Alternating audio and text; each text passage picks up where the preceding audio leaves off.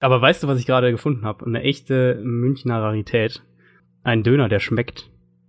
Das gibt in München nicht? Nee, das ist absolut verheerend. Also wer jetzt nicht aus München kommt, der hat wahrscheinlich keine Ahnung oder, oder noch nie in München war länger oder gewohnt hat. Aber Döner finden hier ist, ist ein absolutes Desaster. Also ich hatte hier schon Döner, wo die Soße quasi aus Curry-Ketchup bestand. Mm. Das war teilweise echt verheerend. Aber jetzt habe ich einen. Ja, dann Shoutout. Wo? Bester Döner Münchens. Best, äh, ich, also bester Döner Münchens ist, ähm, wenn man von der Dachauer Richtung Kreitmeierstraße geht. Da ist der. Ah, da, ja, ja. Bester Döner Hamburgs, meiner Meinung nach Sel Kebab in der Schanze. Haben wir das.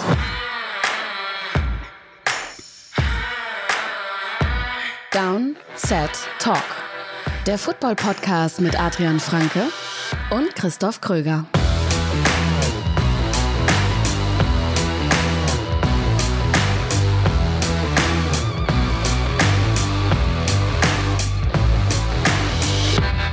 Donnerstag, 2. August, die letzte Folge Downset Talk, bevor es wieder richtigen NFL-Football gibt. Heute Nacht, wenn mich nicht alles täuscht und ich das mit der Zeitumrechnung richtig hinbekommen habe, gibt es das Hall of Fame Game zwischen Chicago und Baltimore. Nächste Woche dann die ersten Preseason Games und genau damit beschäftigen wir uns auch heute in dieser Folge mit der Preseason. Welche Spiele sind besonders interessant? Worauf solltet ihr achten?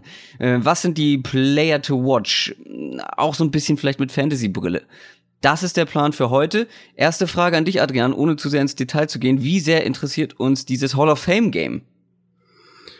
Wenn uns eine Sache interessiert, dann würde ich sagen Lamar Jackson, oder? Also ich glaube, wir sind alle so ein bisschen gespannt, wie sie den einsetzen werden. Ähm, ansonsten. Glaubst du, da werden wir schon viel zu sehen bekommen? Ich glaube ja, weil äh, Teams ja im, im Hall of Fame Game oft ihre Starter gar nicht spielen lassen. Also in der Preseason kommen wir später noch zu, sind die Starter natürlich generell limitiert, was die Snaps angeht. Im Hall of Fame Game kommen sie manchmal gar nicht zum Einsatz und manchmal vielleicht für, für eine einzige Series und das war's dann. Äh, deswegen denke ich, wir werden eine ordentliche Portion Lamar Jackson und wahrscheinlich auch eine ordentliche Portion Robert Griffin heute sehen und das kann ja sogar einigermaßen unterhaltsam werden. Über die Chuck, äh, über, über die Chicago Bears sprechen wir auf jeden Fall heute noch. Wir nehmen zu einer ungewohnten Zeit auf, muss man sagen, äh, nämlich mittags. Es ist sehr, sehr warm. Ähm, ich als Student bin natürlich gerade erst aufgestanden und noch ganz verschlafen. Das ist klar. Aber bevor wir in die Zukunft gucken, werfen wir noch mal einen Blick auf die vergangene Woche, weil das war wirklich Junge, Junge. Also das war für diesen Podcast hier eine sehr, sehr schöne und sehr, sehr gute Woche, muss man ganz einfach so sagen. Letzte Woche haben wir unsere Homepage gelauncht, wie man es nennt. www.downsettalk.de. Damit einhergehend auch das Downset Talk Forum, wo ihr zum Beispiel Fantasy Football Mitspieler suchen könnt für eure Liga, über NFL News und Gerüch Gerüchte diskutieren könnt, uns Feedback geben könnt und so weiter und so fort. Und seit einer Woche gibt es auch die Möglichkeit, uns finanziell hier bei Downset Talk, bei dem, was wir so machen, zu unterstützen. Indem ihr in unser sogenanntes Special Team bei Patreon kommt. Das haben wir alles letzte Woche bekannt gegeben in der vergangenen Folge. Und ich habe mir das hier mal ein bisschen aufgeschrieben, was da alles schon passiert ist in dieser ersten Woche. Fast 300 angemeldete Benutzer im Forum. Das ist schon mal sehr, sehr gut. Da wird rege diskutiert. Ähm, mehrere Fantasy-Ligen wurden schon gegründet über dieses Forum ich glaube, die erste sogar nach einem halben Tag war die mhm, voll mit zwölf Spielern oder 14 ja. Spieler. Ich glaube, also ein Riesenandrang da gewesen, das war sehr schön. Ähm, über 50 erste Special-Team-Mitglieder, die uns ab jetzt supporten. Auch sehr, sehr schön. Von denen sich ein paar, zwei um genau zu sein, einen Shoutout hier im Podcast verdient haben, denn ab dem Super Bowl Champion Abo, so heißt es nämlich, bekommt man so einen Shoutout. Also besonders vielen Dank an Ruven Schmidt und Sebastian Edel, aber natürlich vielen Dank auch an alle anderen neuen Special Team Mitglieder. Das ist wirklich mega, da haben wir uns sehr drüber gefreut. Wenn ihr uns auch unterstützen wollt und ins Special Team kommen wollt. www.downsettalk.de, das ist natürlich die Adresse. Ähm, wir haben wirklich viele schöne Dinge an exklusivem Content in Planung. Da haben wir diese Woche drüber gesprochen, was man da so machen kann der dann halt nur für die Special-Teamer freigeschaltet wird auf Patreon. Ich kann euch sagen, das lohnt sich. Ich glaube, vielleicht wollen wir nächste Woche, Woche da mal so ein paar Dinge anreißen, die wir da geplant haben. Ähm, vielleicht haben wir bis dahin ja auch schon was fertig. Können wir ja mal schauen. Hm. Ansonsten ähm, haben wir natürlich auch noch dazu aufgerufen, dass ihr euch für unsere Downset Talk Fantasy Hörerliga bewerben könnt. Und wie viele haben da bis jetzt sich beworben? Ungefähr? Also wir sind jetzt auf jeden Fall bei über 120. Ich habe die, die jetzt, ähm, also wir nehmen jetzt äh, ja, am Mittwoch auf, wenn ich mich nicht komplett irre. Und, Heute ist Mittwoch, äh, ja. Ja. und habe jetzt die vom Dienstagabend quasi und Mittwochmorgen noch nicht drin und äh, werde jetzt ihr die Folge am Donnerstag hört, sind die natürlich auch noch nicht drin. Aber wir sind auf jeden Fall über 120. Ich schätze mal, bis ihr die Folge hört, wahrscheinlich irgendwo zwischen 130 und 140. Also da auch die, die, die Nachfrage, das Interesse mega und das freut uns natürlich total. Wer das auch noch tun will, im Forum anmelden, downsettalk.de und dann uns eine Nachricht über unsere Social Media Kanäle schreiben. Wir sind bei Twitter, bei Instagram, bei Facebook und es gibt uns auch bei YouTube mittlerweile. Irgendwo da schreiben, so könnt ihr mitmachen. Und ähm, ihr schreibt uns natürlich regelmäßig auch schöne Fragen und deswegen gibt's mal wieder eine Quick Question. Next question. Scotten Hooch hat uns bei Instagram geschrieben, was eigentlich gar nicht so richtig eine Frage war, sondern mehr eine Aufgabe. Aber ich formuliere es jetzt einfach mal als Frage, damit es auch eine richtige Quick Question ist. Wie würdet ihr den Fans der Buffalo Bills Hoffnungen machen für diese Saison? Findet mal ein paar positive Punkte und Aspekte. Adrian, das ist eine nicht so leichte Aufgabe. Wir haben nee. sie beide in unserem Power Ranking auf dem letzten Platz. Ja. Wie machen wir den Bills-Fans Hoffnung? Ja, und wir waren auch echt immer wieder mal recht kritisch, wenn es um Buffalo ging. Ähm, Im Endeffekt ist es für mich ja letztlich dann Josh Allen, oder? Also für mich ist klar, jeder Experte oder viele Experten sind kritisch bei ihm. Ich habe ihn ja selbst auch echt sehr, sehr kritisch bewertet. Aber wenn du Bills-Fan bist, dann musst du ja darauf hoffen, dass er sich in, in, sagen wir mal, vielleicht in ein bis zwei Jahren, wahrscheinlich eher Richtung zwei Jahre als potenzieller Franchise-Quarterback entpuppt. Das ist das A und O in der heutigen NFL. Du brauchst eigentlich einen Franchise-Quarterback oder zumindest einen Top 15 Quarterback. Ähm, das überdeckt dann auch viele Schwachstellen im restlichen Kader.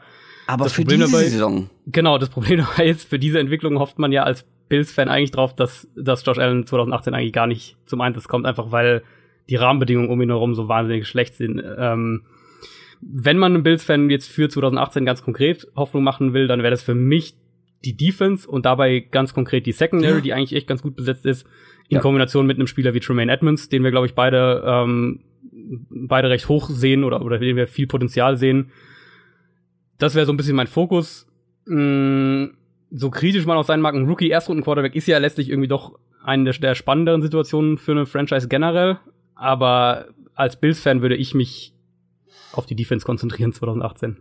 Das habe ich mir gedacht, dass du die Defense herausheben wirst, ähm, vor allem dann mit einem Tredavious White Cornerback, äh, letztes ja. Jahr richtig starke Rookie-Saison gehabt. Ähm, das ist so ein bisschen, da kann man dann noch mal ein bisschen hoffen. Ähm, ich habe auch die Defense mir rausgepickt, aber noch ein paar ähm, Ersatzpunkte sozusagen, weil ich mir schon gedacht habe, dass du die Defense nimmst. ähm, mit ganz, ganz viel Hoffnung und Wohlwollen. Wie wär's vielleicht mit einem Zay Jones? Der war unfassbar ineffektiv letztes Jahr. Der hatte die zweitmeisten Targets im ganzen Team, die meisten Snaps von allen Wide Receivern und hat echt wenig draus gemacht. Ja. Er ist momentan noch nicht ins richtige Training eingestiegen, aber irgendwie weiß ich nicht, ich habe noch so ein bisschen den Hauch von Hoffnung. Ich meine, schließlich ist er ein Zweitrunden-Pick gewesen. Er hat eigentlich die athletischen Voraussetzungen. Vielleicht kann er einen Schritt nach vorne machen. Er muss einen Schritt nach vorne machen, weil das Receiving Core, wir haben schon häufig drüber gesprochen, Calvin Benjamin, Zay Jones und danach viele Leute, wo man jetzt nicht den großen Sprung erwartet. Zay Jones muss sich einfach steigern. Und dann natürlich muss man als Bills-Fan darauf hoffen, dass Shady McCoy nicht gesperrt wird. Mm, Wir haben auch schon drüber gesprochen, wenn der nicht gesperrt wird, ist Shady McCoy einfach für die Bills, für, auch für diese Saison ein absoluter Pfeiler für diese Offense und der einzige eigentlich. Er ist zwar mittlerweile 30 Jahre alt, letzte Saison auch nicht so super effektiv gewesen, ähm, trotzdem noch richtig gut und einer, der so eine Offense dann auch nochmal, ich meine, letztes Jahr hatte sie, war er ein großer Faktor dafür, dass sie es in die Playoffs geschafft haben. Ähm, von daher, die zwei Sachen offensiv vielleicht so als klitzekleine Hoffnung, wie gesagt, bei Zay Jones, ähm, ja, braucht man wirklich, also braucht man einiges an Hoffnung und äh, Glück und äh, Entwicklung, die der junge Mann da noch machen muss. Das zu der Quick Question. Jetzt kommen wir zu einem vollgepackten News-Segment. News aus der NFL. Bevor wir zur Preseason kommen, gucken wir mal, was so in dieser Woche in der NFL passiert ist. Was hast du da vorbereitet? Also zum einen hast du mir schon gesagt, beziehungsweise haben wir alle mitbekommen, es kommen so langsam die ersten Verletzungen. Ja, das gehört beim Football leider mit dazu. Die Spieler sind mittlerweile wieder in Pads unterwegs, ähm, spielen elf gegen elf. Da, das gehört zum Football dazu, dass sich Spieler verletzen und das ist auch in dieser ersten Woche Trainingcamp schon passiert. Ja, das ist leider schon echt äh, recht zahlreich sogar passiert und, und ganz vorne mal wieder mit dabei die Chargers, die LA Chargers, die, wie wir alle wissen, Hunter Henry schon verloren haben vor ein paar Monaten für die ganze Saison. Da hat sich jetzt Cornerback Jason Verrett beim Konditionstest, das ist eigentlich schon echt absurd, die Achillessehne gerissen. Also ein, ein Cornerback, der eigentlich so die athletischste Position in der NFL ist, ähm, der sich beim ersten Konditionstest die Achillessehne reißt, ist äh, ja, also das ist halt einfach ein wahnsinniges Pech. Da kann man auch nicht irgendwie die Trainer oder die Belastung oder irgendwas ranziehen. Das ist einfach, einfach Pech. Dazu auch noch Trevor Williams, ein anderer Cornerback von den Chargers, ähm, am Dienstag das Training verlassen mit einer, mit einer Schiene am Fuß. Da weiß man noch nicht genau, was es ist. Vielleicht, bis ihr den Podcast erst wissen, weiß man mehr, aber Stand heute wissen wir da noch nicht mehr. Also die Chargers schon wieder ordentlich gebeutelt. Ähm, bei den Packers ist die Befürchtung, dass sich Linebacker Jack Ryan eine schwere Knieverletzung zugezogen hat. Muss man auch mal schauen, was da passiert. Die Steelers müssen bis vermutlich zum Saisonstart wahrscheinlich so etwa fünf Wochen auf Guard Ramon Foster verzichten, der ähm, auch ein fester Starter in Pittsburgh ist. Bei den Jets hat sich Elijah McGuire, der Running Back, den Fuß gebrochen. Fällt natürlich auch erstmal eine ganze Weile aus. Und dann sind da die Panthers. Die Panthers haben doppeltes Pech auch gehabt. Ähm, einmal Cornerback Ross Cockrell hat sich das Bein gebrochen, wenn ich es richtig im Kopf habe. Und dann haben sie vor allem aber Starting Right Tackle Daryl Williams wegen einer Knieverletzung verloren. Und ähm, das ist in Carolina echt, es wird sehr, sehr spannend, diese O-Line zu sehen. Also die Panthers haben ja schon Andrew Norwell in der Free Agency an die, an die Jaguars verloren. Für den jetzt noch ihren Starting Right Tackle ist eh eine Line, die jetzt nicht so wahnsinnig, also die jetzt nicht zu den besten der Liga gehört. Dazu mit James, äh, mit James Winston, sag ich mal, mit Cam Newton, äh, ein Quarterback, der mit Pressure eher so seine Probleme hat. Ist da tatsächlich einer der schwächsten Quarterbacks gegen Pressure gewesen letztes Jahr oder einer der schwächeren auf jeden Fall. Und unter North Turner haben wir besprochen in der Division-Folge, soll die Offense noch vertikaler werden. Also vertikalere Offense heißt ja immer auch längere Dropbacks für den Quarterback, heißt auch, ähm, der Quarterback verbringt mehr Zeit im Backfield mit dem Ball in der Hand, sprich, äh, deine Line muss gut sein.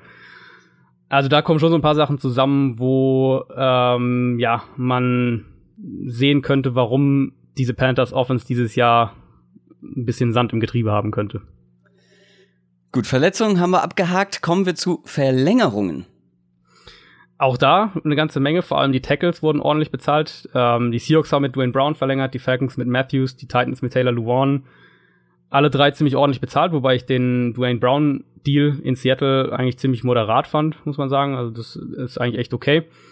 Die große Verlängerung, die jetzt äh, gestern, glaube ich, noch kam, ist Stefan Dix, der Wide Receiver von den Vikings, der für fünf Jahre verlängert hat und damit dieser Kern einfach in Minnesota ähm, ja ist wirklich krass, was die jetzt an die nächsten drei Jahre, unter anderem Kirk Cousins, Xavier Road, Harrison Smith, Daniel Hunter, Adam Thielen, jetzt Diggs eben, Delvin Cook, Everson Griffin, ähm, Kendricks, Elfline, also sind echt einige dabei, wo die jetzt für die nächsten, mindestens die nächsten drei Jahre an die Vikings gebunden sind. Und da sieht man auch ganz klar, dass das ähm, jetzt diese, diese nächsten drei Jahre sind für Minnesota das Titelfenster. Das ist ganz, ganz klar. Das ist, also für mich, weil du kannst ja gleich mal sagen, wie du siehst, aber für mich gibt es eigentlich kein Team außer den Eagles, was für die nächsten drei Jahre so eine Basis hat. Absolut, haben eine, jetzt fällt mir hier alles runter vom Tisch, ähm, die haben eine, eine super Basis. Also ich frage mich, wie sie den Rest des Teams dann noch bezahlen wollen, weil die wurden ja alle nicht gerade knauserig bezahlt, die Leute, die du gerade aufgezählt hast, aber eine super Basis, die wichtigsten Spieler, eigentlich alle, ähm, haben jetzt langfristige Verträge. Ja, alles gesagt, würde ich sagen. Dann haben wir noch unsere Kommen Camp wir weiter. Updates. Ja, Camp Updates. Genau, du hast ein paar ähm, ein paar Sachen zusammengesucht. Genau, also zwei vor allem. Ähm, die eine hatten wir letzte Woche auch schon besprochen, Julio Jones, der äh, ja von dem Camp erstmal erst ferngeblieben ist, weil er mehr Geld wollte. Haben wir letzte Woche ein bisschen ausführlicher drüber gesprochen. Kurz nachdem die Folge online ging, ähm, war er dann wieder zurück, weil man sich, weil sich das Team mit ihm geeinigt hat. Sie haben letztlich ein bisschen, also ganz einfach gesagt, ein bisschen Geld aus den künftigen Vertragsjahren quasi nach vorne gezogen. Also kriegt er jetzt schon, ohne dass jetzt der Salary Cap für dieses Jahr ähm, ja, äh, belastet wird oder, oder verändert wird. Und dann eben die Aussicht, wir ziehen jetzt ein bisschen was vor von dem Geld und du kriegst, und wir fangen dafür nach der Saison Vertragsverhandlungen an. Also so ein bisschen so eine, so eine, so ein Entgegenkommen vor den Falcons und dann war er ja auch recht schnell wieder zurück im Camp. Also erstmal alles gut in Atlanta, weniger gut dagegen in Oakland, äh, sogar ziemlich beunruhigend, würde ich sagen. Khalil Mack fehlt immer noch im Raiders Camp, ist nach wie vor nicht da. Und es sind jetzt so nach und nach Berichte rausgekommen in dieser Woche. Zum einen, dass die beiden Seiten seit Februar nicht mehr über die geplante Vertragsverlängerung gesprochen haben und der Ball hier wohl bei den Raiders liegt. Also so wie das von, ähm, von, von den NFL-Insidern klingt, äh, wartend quasi die Mac-Seite seit Februar auf ein Raiders, Raiders Antwort mehr oder weniger oder ein Raiders Gegenangebot, wie auch immer. Die Situation ist da generell ziemlich angespannt. Angeblich hat John Gruden mit Mac noch überhaupt nicht gesprochen, seit er da, seit er Head Coach der Raiders ist. Ähm, keine schöne Situation für eine Defense, die ja sowieso jetzt eher zu den Schwächeren gehört hat, über, zumindest über weite Strecken der Saison. Wenn dann mit Abstand, mit riesigem Abstand bester Spieler anscheinend so mit dem, mit dem Team gerade, ähm, ja, ich will nicht sagen im Clinch liegt, aber so ein bisschen Spannung da herrschen. Oh, das ist ein Thema, das äh, brodelt auf jeden Fall. Ähm, da sagen ja viele, das ist der Holdout, der am schlechtesten hm. ausgehen könnte ja. für ein Team. Oder am schwierigsten zu bewältigen sein könnte für ein Team. Dann hast du noch ähm, eine überraschende News, beziehungsweise ich weiß nicht, was du uns jetzt erzählen wirst.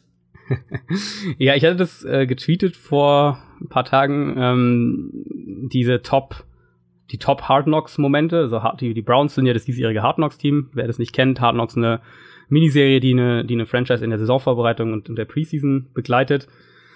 Und da gab es natürlich auch schon absolut legendäre Momente. Wer da ein paar Videos sehen will, ich hatte die auf, auf meinem äh, Twitter-Feed gepostet. Jetzt sind die Browns dieses Jahr am Start und ich bin sehr, sehr gespannt, ob es da die Möglichkeit gibt, ähm, einige dieser Momente zu toppen. Und vor allem eine Sache ist mir da natürlich ins Auge gesprungen. Der eine oder andere wird es vielleicht schon mitgekriegt haben. Ich weiß nicht, ob du es mitgekriegt hast. Die Browns ähm, Quarterbacks ja, der Bus. haben sich einen Bus aufs Trainingsgelände gestellt. Beziehungsweise so, so, so ein Camper, ne? So ein Camper, Irgendwie? genau. Genau, so, ja. so ein riesen Van ist das quasi. So mit, mit, äh, ich habe ich hab hier ein Foto, das kann ich mal. So wie bei äh, Breaking Bad. Genau, ja, genau so. Und ähm, also die Geschichte ist wohl so, dass Drew Stanton, der der Backup Quarterbacks, der von Cardinals ähm, kam nach Cleveland dieses Jahr, quasi der der Elder Statesman in dem Browns Quarterback Room aktuell, der hat wohl Baker Mayfield aufgetragen, so einen Van zu beschaffen zum Start des Training Camps. In diesen Van haben nur die Quarterbacks generell Zutritt, also äh, äh, Baker Mayfield eben, Drew Stanton und Tyra Taylor. Drew Stanton beschreibt es so, dass die O-Liner als VIPs gerne gesehen sind in dem Bus und dass jedes Offense-Mitglied ähm, grundsätzlichen Zutritt, Zutritt hat, aber ähm, so den, so wie ich das verstehe, den Schlüssel haben nur die Quarterbacks ähm, und dürfen sich da wohl während den äh, Pausen am Training Camp hin zurückziehen. Jetzt ist meine Frage an dich. Erstens mal, wie findest du das? Also, ich bei mir direkt was aufgeploppt ist im Kopf ist Hard Knocks. Das wirkt ein bisschen sehr inszeniert. Mhm. Ähm, ich meine, im Anbetracht dessen, dass da gerade halt die neue Staffel Hard Knocks gedreht wird, so als kleine, als kleine Storyline, die da aufgebaut wird. Also es wirkt ein bisschen inszeniert für mich. Der Punkt ist ja aber, zumindest ist es aktuell der Stand, dass Baker Mayfield sagt, die Hard Knocks Kameras haben da keinen Zutritt. Uh. Und dann ist natürlich die Frage, was machen die denn da drin in diesem Van? Crystal Meth kochen. Ganz klar. Gute Ma, Frage. Ja, meinst du, Sich meinst das du, Playbook vorlesen? Ich, ja, das, ja, das glaube ich nicht, ehrlich gesagt. Bunga Bunga Partys. und, und dann natürlich die Frage, denkst du, am Ende, wenn Hard Knocks rauskommt, wird man die Kameras da doch sehen? Also werden die dann doch irgendwie das erschaffen, in diesen Van reinzukommen? Es wäre natürlich eine schöne Storyline, wenn irgendwie die ganze Staffel aufgebaut wird, äh, wir kommen hier nicht rein, wir kommen hier nicht rein und dann sneaken sie sich irgendwann doch rein oder es wird bekannt gegeben, was da drin gemacht wurde. Ja. Wird ein bisschen so wie, komm, wir bauen uns eine Höhle und verstecken uns äh, da Ja, drin total. und machen verbotene Dinge. ist ja genau so. Genau so. Ja. Ja, können wir auf jeden Fall gespannt sein, ähm, was uns da dann bei Hard Knocks erwartet. Wenn man es überhaupt, ich doch, bestimmt kriegt man am Ende raus, was das alles, was es damit auf sich hatte. Irgendwas, denke ich, ja. Irgendwas glaube ich auch. schon. Gut, das waren die News. Kümmern wir uns jetzt um das Hauptthema, um kommende Woche. Es geht wieder los mit NFL Football. NFL Preview. Wir schauen auf die Preseason. Nächste Woche geht's los mit Woche Nummer eins und Adrian hat für euch mal so einen kleinen Preseason Guide vorbereitet. Worauf sollte man als Fan achten bei den Spielen? Was ist wichtig? Was ist nicht so wichtig? Was hast du da ähm, erstellt? Ja, ich habe es mal auf vier Hauptpunkte quasi so ein bisschen runtergebrochen und ähm, ich weiß nicht, du kannst ja, du kannst ja immer einsteigen, wenn du irgendwas noch Ja. sagen willst oder wenn du aus Fantasy-Sicht noch irgendwas hinzufügen willst oder so. Der erste Punkt für mich ist, ähm, wer spielt mit den Startern? Also hier sind natürlich nicht die Superstars gemeint, nicht der, nicht Quarterback 1, nicht Receiver 1 und 2, nicht Running Back 1, sondern vielleicht eher so der dritte Receiver, der zweite Tight End, der zweite Running Back.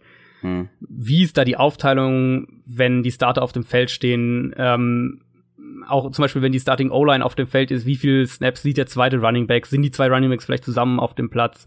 Das finde ich ist so der so ein erster Punkt. Einfach mal schauen, wer bekommt denn eigentlich wann Snaps? Und das ist meistens schon ein ganz guter Indikator, einfach auch weil ein Team einen, einen Running Back, den sie als potenziellen Starter sehen, nicht mit der dritten O-Line aufs Feld schicken werden, wo er dann vielleicht irgendwie vier harte Hits einsteckt. Also grundsätzlich, wer spielt mit den Startern? Und das ist in aller Regel der Anfang des Spiels. Also meistens sind so die in, in Week One ist es meistens nur ganz kurz und dann in, in, am, am dritten Spieltag der Preseason ist es meistens die längste Zeit, für die, wo, wo die Starter auf dem Feld stehen. Da einfach mal schauen, welche Spieler quasi neben den Superstars dann mit den Startern auf dem Feld stehen. Zweiter Punkt, die Rookies. Ähm, ist natürlich irgendwo so der spannendste Part, nachdem man die ja nur im, im College und auf Tape so ein bisschen gesehen hat. Jetzt sieht man sie mal äh, in der NFL-Umgebung und, und gegen NFL-Gegner. So ein bisschen der erste Härtetest, kann man sagen. Da ist dann natürlich auch die Frage, wie ein Rookie eingesetzt wird. Ähm, auch wieder die Frage, spielt er schon mit den Startern? Wie viel Zeit steht er mit den Startern auf dem Platz? Oder ist er nur mit der dritten, vierten Guard, Guard, äh, Garde auf dem Platz? Auch hier, ähm, wie bei eigentlich allem in der Preseason, ist wichtig, nicht zu sehr irgendwie blenden lassen. Also nur weil jemand in der Preseason glänzt, selbst wenn es mit den Startern ist, ist es längst äh, keine Garantie für Erfolg in der Regular Season und noch weniger, wenn er irgendwie mit den Backups glänzt. Also da immer Vorsicht walten lassen, von was Preseason-Leistungen angeht. Aber auch nicht zu sehr. Ich erinnere mich noch an das Jahr, wo Dak Prescott in der Preseason einen super Ja. Eindruck gemacht hat. Und ich weiß noch, wie alle zu mir gesagt haben, ist Preseason, ist Preseason. Und ich so, ja, aber hast du es gesehen, wie gut Genau. es aussah, wie Genau. solide es aussah? Und es ist trotzdem noch NFL-Niveau. Auch wenn es vielleicht dann, doch, ich glaube, er war dann ja mit den ähm, Startern, äh, Startern unterwegs, weil sich Tony Romo verletzt Genau, ja, hatte, ne? irgendwas verletzt. Ähm, er sah einfach so gut aus. Da finde ich immer ganz wichtig der Eye-Test. Also der, guckt euch das an. Guckt euch die einzelnen Plays an. Ganz genau. ähm, und entscheidet dann selber für euch. Sah das nach NFL aus? War das ein geiles Play? Ähm, ich weiß noch, wie gesagt, bei Dak Prescott haben viele gesagt, ja, ist Preseason, hat nichts zu bedeuten. Und ich so, ja, aber es sah wirklich gut aus. Und dann am Ende spielt er eine herausragende Saison. Ähm, da muss man halt dann immer differenzieren. Ja, also klar, es gibt auch äh, Phänomene, wo in der Preseason jemand durchstartet und Überrang spielt und dann in der Saison nicht mehr zu sehen ist. Ja, ich meine, wenn man jetzt bei den Quarterbacks bleibt, dann kann man ja letztes Jahr ähm, Deshaun Kaiser ganz vorne sehen. Ich erinnere mich noch, der Mhm. war in der Preseason echt, äh, da dachte man wirklich so, wow, das ist äh, ähm, richtig, der zeigt dir seine positiven, die positiven Seite, Seiten, die man im College auch gesehen hat, mit, mit tollen langen Pässen und Improvisation in der Pocket und so weiter und so fort. Und als es dann aber die Defenses in der Regular Season richtig losgelegt haben und die, die Schemes ja auch anders, ganz anders aussahen, ähm, war davon halt nicht mehr viel zu sehen. Also es ist immer, aber wie du sagst, ja, Die haben doch sogar, ja, die haben doch alle Spiele in der Preseason gewonnen, die Browns, ne? das kann sein, ja. Ja, Kann ich habe gerade noch mal nachgeguckt. Saints, Giants, äh, Bucks und die Bears haben sie alle geschlagen Ja. äh, letztes Jahr in der Preseason. Ja, und dann in der NFL-Saison, in der Regular Season, sah es dann nicht mehr so doll aus. Nee, ganz genau. Und das, also äh, es ist immer ein zweistelliges Schwert, aber wie du schon sagst, ähm, sich die Spieler selber anschauen. Inzwischen gibt's auch häufig ähm, auf NFL.com so Cut-Ups, also wo man dann zum Beispiel alle Pässe von Spieler X in diesem Preseason-Spiel Ja. sieht. Einfach, das hat man, das ist vier, vier Minuten oder so, drei, vier bis drei bis fünf Minuten, sowas in die Richtung. Und da kann man dann schon sich echt einen ganz guten Eindruck verschaffen, weil ja niemand sich jetzt alle Preseason-Spiele komplett anschaut. Das wäre jetzt eine Frage an dich gewesen von mir. Ich weiß nicht, ob du da in deinen nächsten Punkt noch drauf gekommen wärst, aber wie viel muss man sich von der Preseason angucken? Reicht das zum Beispiel, sich von den Games nur anzugucken, während die Starter auf dem Feld sind? Oder sollte man sich schon von seinem Lieblingsteam zumindest das komplette Spiel angucken?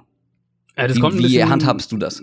Also gut, ich, ich schaue natürlich insgesamt sehr, sehr viel, einfach auch, weil ich äh, Mhm. dann ja drüber berichte. Also im Preseason schaue ich dann schon doch recht viele Spiele, teilweise dann auch so ein bisschen parallel, während halt verschiedene Spiele laufen, gucke halt, wenn die Starters auf dem Feld stehen, dann schaue ich, schalte ich eher dahin und ähm, dann so ein bisschen hin und her. Also ich schaue schon recht viel Preseason, aber für den, wenn man jetzt sagt, ein genereller Football-Fan, dann finde ich, reicht es an sich erstmal, sagen wir mal, so die erste Halbzeit sich von einem Preseason-Spiel vielleicht anzuschauen, wenn, wenn einen das Team interessiert natürlich. Ähm, zweite Halbzeit, finde ich, von Preseason-Spiel ist schon teilweise echt sehr, sehr wild, wo man auch dann einfach nicht viele Erkenntnisse mitnehmen kann.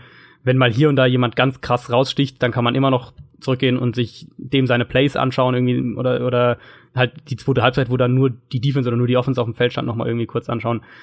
Generell, ähm, ich finde, die erste Halbzeit oft reicht es.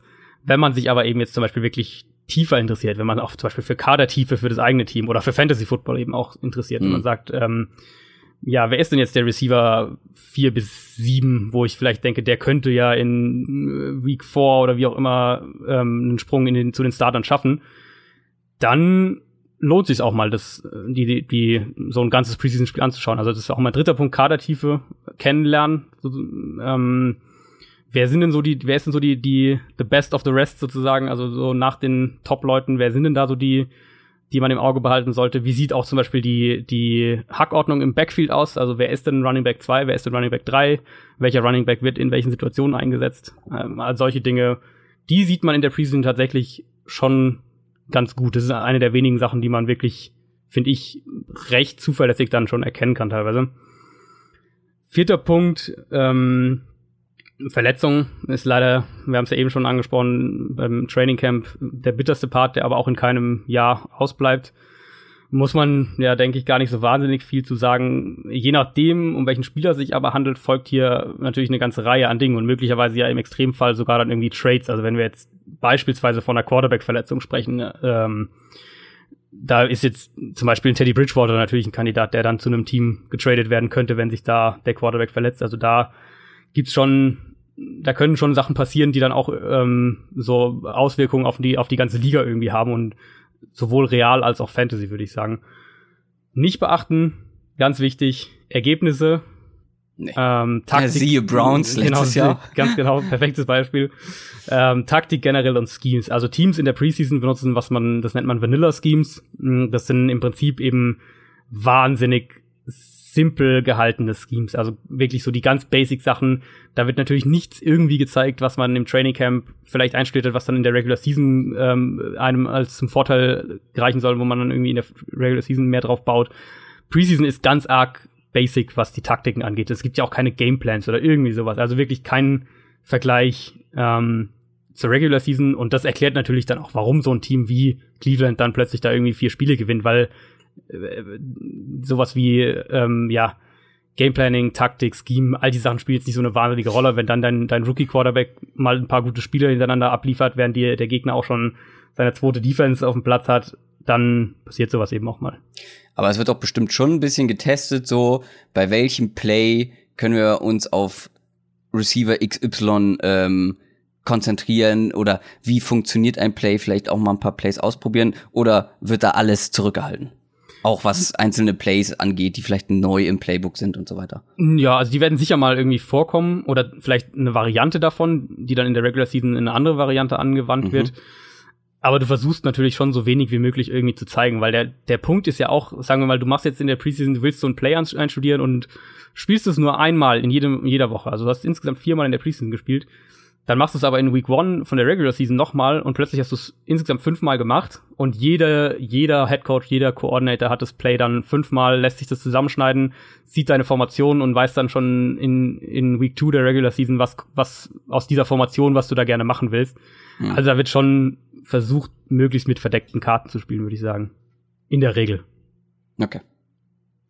Waren das alle Punkte schon? Das waren alle Punkte, ja. Kurz und. Das war der Preseason Guide. Äh, kurzer Zusatz für Fantasy Football. Adrian hat eigentlich schon alles gesagt, weil das kann man fast eins zu eins auf Fantasy Football ja ummünzen. Für Fantasy ganz klar, wenn die Starter auf dem Feld sind, welcher Quarterback harmoniert mit welchem Receiver besonders gut, wer bekommt die meisten Targets. Bei den Running Backs ist natürlich, wer bekommt wann Carries, hast du auch schon gesagt.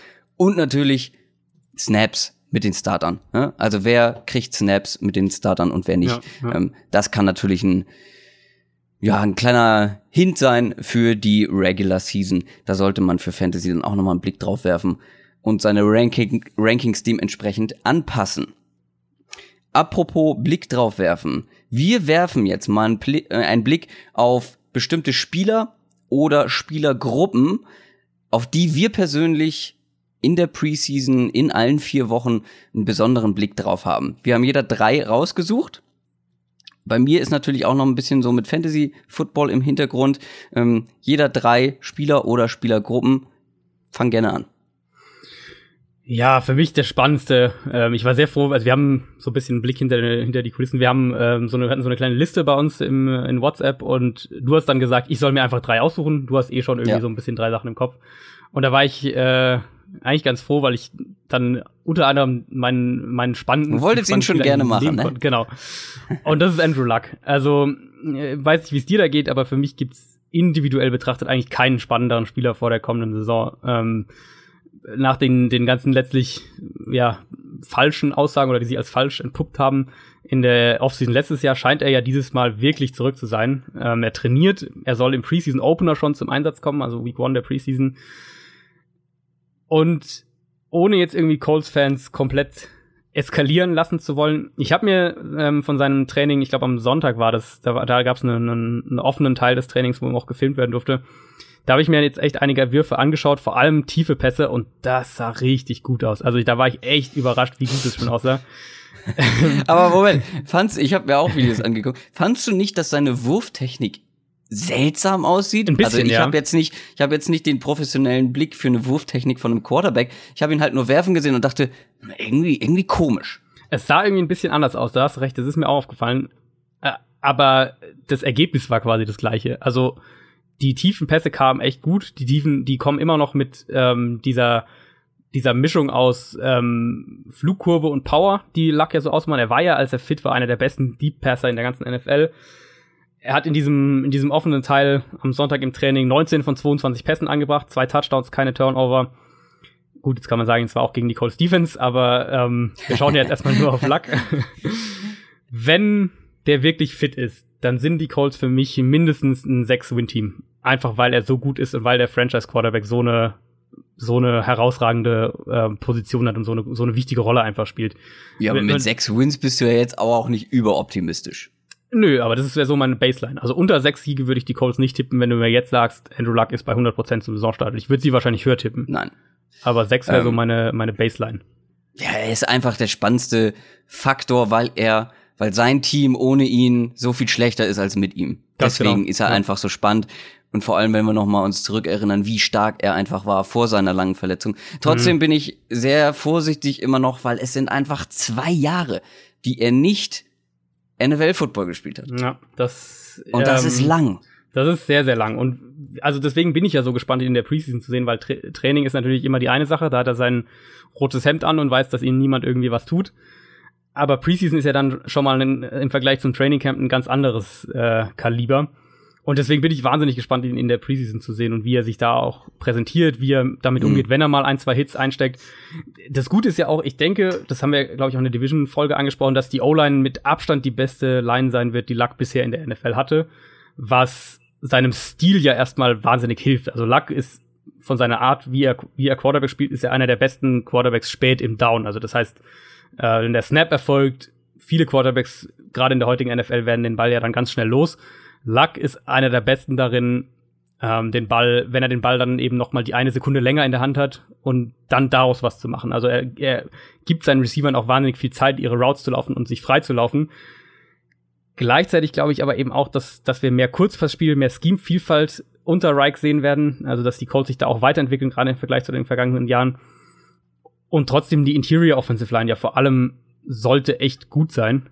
Und dann ist es, also bin ich wahnsinnig gespannt, was wir aus diesem Colts-Team kriegen und, und ähm, ja, Luck in der Preseason, das, da glaube ich, werden wir alle drauf schauen. Bei den Colts finde ich besonders auch noch spannend, natürlich Luck, ähm, das Backfield, wie da die Aufteilung ist, ähm, mhm. wer da, ob Marlon Mack wirklich alle drei Downs spielen ja, soll, ja. Äh, wie Naheem Heinz, wie Jordan Wilkins eingesetzt werden. Äh, und natürlich die Titans, also auch aus Fantasy-Sicht, ähm, Jack Doyle und Eric Ebron, wie da, wie die beiden wie zum Einsatz kommen, beides solide Passcatcher. Mhm. Da äh, habe ich auch noch einen Blick drauf, auf jeden Fall. Mein erster Spieler, beziehungsweise ich habe mal eine Spielergruppe genommen und mir einen Spieler davon rausgepickt, sind überraschenderweise die Rookie Running Backs. wer hätte das gedacht? wer unsere, wer die Folgen bis hierhin gehört hat, äh, weiß, dass ich auf die Running Backs sowieso immer ein besonderes Auge habe und dieses Jahr die Rookie Running Backs. Da sind einfach sehr viele Leute dabei, die auf jeden Fall Talent mitbringen. Wie sie das dann natürlich in der NFL zeigen können, ist noch mal eine andere Frage, aber da muss man in der Preseason natürlich drauf gucken, was macht ein Saquon Barkley, da werden alle drauf schauen. Kann sich Rashad Penny den Starting-Job in Seattle klar machen, weil momentan gilt Chris Carson noch als Starting Running Back. Aber ähm, glaubst, sehen, du, glaubst du das? Also glaubst du das? Also ich meine, also wenn also du ich bin ich bin nicht der ich bin nicht der größte Rashad Penny Fan, aber ich glaube schon, dass er eher früh als spät Chris Carson verdrängt haben wird. Also, zumindest mal am Anfang, denke ich, weil du also du kannst eigentlich kaum verkaufen, dein, in der ersten Runde einen Running Back zu draften in der heutigen NFL, Nein. den dann nicht gleich spielen zu lassen und dann stattdessen deinen, ich glaube, Siebtrunden-Pick aus dem Jahr davor ähm, mhm. starten zu lassen. Also der wird zumindest, ich denke, der wird zumindest am Anfang der Saison starten. Wenn er dann furchtbar ist, dann nicht lange, aber er wird auf jeden Fall am Anfang der Saison starten, Rashad Penny. Penny jetzt. Ja. Dann natürlich für mich sehr relevant, wie wird Darius Guys eingesetzt? Bekommt er Targets? Darf er mal bei mhm. Third Down ran? Royce Freeman, einer der interessantesten Kandidaten für mich, einfach weil die Konkurrenz so schwach ist und er zumindest das Potenzial hat, bei seinem Team ein Three-Down-Running-Back zu werden. Aber ich habe mir einen äh, rausgepickt, den ich am spannendsten finde, beziehungsweise die Situation ist einfach am komplizierte, kompliziertesten für Sony Michel bei den New England Patriots. Mhm. Sony Michel, Riesentalent, First-Round-Pick, so wie Richard Penny. Aber wie gesagt, das Umfeld ist sehr schwierig, um das vorherzusagen. Sowohl für Real-Life NFL als auch für Fantasy Football. Wir haben über Sony Michel schon in den Rookie-Folgen gesprochen, weil er für mich halt zum Beispiel so der Camera der kommenden Saison werden könnte. Das war bevor er zu den Patriots gegangen ist. Jetzt ist dieses Patriots Backfield sowas von nicht vorhersehbar. Zumindest mhm. war es die letzten Jahre, insbesondere letztes Jahr. Ich meine, da durfte jeder mal ran und dann hast du gefühlt drei Downs gespielt und es waren drei Running Backs auf dem Feld, drei verschiedene. Seine Konkurrenz, Rex Burkett, der, wenn er fit war, letztes Jahr echt einen guten Eindruck gemacht hat. James White, einer der, wie ich finde, besten Receiving Backs der Liga, wenn auch irgendwie das fast nur immer in den Playoffs zur Geltung kommt. Äh, Mike Gillisley und Jeremy Hill sind auch noch da. Für mich ist Michel da klar das größte Talent von denen, die ich jetzt genannt habe. Aber ob er dann halt auch wirklich alle Three Downs spielen wird, das ist, das kann man auf jeden Fall bezweifeln, weil es eben die Patriots auch vor allem sind. Und das sollte man in der Preseason genauer beobachten. Im College zum Beispiel hat er auch nicht alle Three Downs gespielt, beziehungsweise war auch nicht dieser Workload Running Back, der alles machen musste, weil da hat er sich das Backfield mit Nick Chubb geteilt. Und da war er, da war Nick Chubb eher so dieser Grinder, der immer wieder, ne, First und Second Down und dann Sony Michel hatte dann halt auch mal die Möglichkeit, ein paar Big Plays zu reißen. Also da wurde schon aufgeteilt, eins der besten Running Back Duos der ganzen College-Ära. Ähm, und dann kommt halt jetzt noch hinzu, dass Burkhead und vor allem James White recht solide Receiving Backs sind und Sony Michel da im College nicht so viel zu tun bekommen hat in der Hinsicht. Was mich trotzdem wundern würde, wäre, wenn er als First Rounder nicht wirklich mit Abstand den größten Anteil im Backfield bei den Patriots bekommen würde und die meisten Carries und die meisten Snaps von allen Running Backs, die da, die da sind. Weil die müssen ihn mögen, sonst hätten die ihn nicht in Runde eins gezogen, äh, gepickt. Die müssen wirklich viel von ihm halten. Dann im Training Camp gab es jetzt den Fall, dass er direkt mal einen Ball gefummelt hat. Und das ist, gilt sowieso schon als zu einer seiner oder als eine seiner Schwächen er hat aber am nächsten Tag natürlich wieder eine neue Chance bekommen und hat sich da richtig gut angestellt.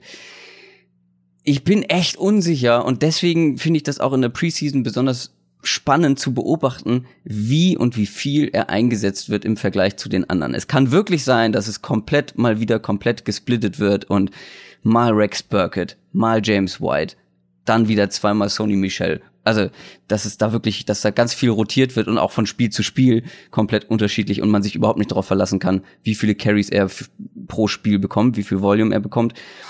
Der Typ hat unglaubliches Big Play Potenzial. Also ich glaube, selbst wenn er nicht der Three Down Back wird, hat er für Fantasy eine gewisse Relevanz, vielleicht sogar mehr als würde er für als Three Down Back eingesetzt werden. Wichtig ist natürlich dann, wer ist der Goal Line Back bei den Patriots? Hm, ich glaube, da hat er gute Karten. Deswegen eine perfekte Situation, zumindest für die Preseason, das Ganze mal um, ähm, sich anzugucken und zu beobachten, wie die Running Backs, die Rookie Running Backs generell, aber insbesondere halt auch Sony Michel eingesetzt werden. Ja, auf jeden Fall. Und wir haben es letztes Jahr ja so in der im letzten Saison Drittel, würde ich sagen, das erste Mal wieder so ein bisschen gesehen, dass die Patriots ähm, eine klarere Hierarchie, würde ich sagen, im Backfield hatten und mit Dion, Dion Lewis äh, der hatte in vier der letzten sechs Spiele mindestens 15 Carries und mhm. in äh, drei der letzten vier Spiele mindestens fünf Receptions noch dazu. Also der war so ein bisschen mal ähm, am, dem am nächsten, was man so als Workhorse-Back bezeichnen würde in, in New England letztes Jahr. Wenn es perfekt läuft, dann rutscht Sony Michel so ein bisschen in diese Rolle, weil ich finde, da gibt's jetzt, also es gibt jetzt keinen Spieler im, bei den Patriots, wo ich sagen würde, der, ähm, der, ja. der kann diese Dion Lewis-Rolle so übernehmen. Allerdings glaube ich, wird es in New England auch dieses Jahr wieder keinen klassischen äh, Three-Down-Back geben, einfach weil James White so ein guter Receiver ist und weil sie da so auf, auf ähm, Rotation setzen. Ich denke aber, es besteht eine Chance, dass Sony Michel ein Running Back wird, der bei den Patriots so 15, 15 plus oder roundabout 15 Carries pro Spiel kriegt. Ähm, die aber zum Beispiel jetzt sagen wir mal in einer PPR-Liga, wenn wir jetzt von Fantasy sprechen, trotzdem keinen so mega Value mitbringt, einfach weil er im Passspiel äh, klar hinter einem James White dann irgendwie steht am Ende. Er aber für mich eher so der Red Zone und äh, 5-Yard-Linien-Typ ist, der für wahrscheinlich, ich tippe darauf, dass er am meisten, die meisten Touchdowns von allen Patriots Running Backs am Ende der Saison haben wird. Das, das hat wieder sein, ja. Value für, für Fantasy. Und ganz ehrlich, ich nehme Michel mit 15 Carries pro Spiel. Nehme ich. Kommt drauf an, in welcher Runde, aber das würde ihn für ihn, würde, würde ihn für mich äh, auf jeden Fall attraktiv machen. Einfach, weil er enormes Potenzial hat, was zum Beispiel Yards after Contact angeht, mhm. ähm, was Big Play Potenzial angeht. Das ist nicht dieser Grinder unbedingt, der jedes Mal drei bis vier Yards abrackert, sondern der braucht ein paar Versuche, aber dann bricht er aber auch mit einem los und dann seine Open Field Skills, also die Cuts, die er setzt, die sind schon teilweise echt eklig für Verteidiger. Ja. Sony Michel mit 15 Carries pro Spiel, davon einige in der, in der Red Zone. Nehme ich. Kommen wir zu deinem nächsten.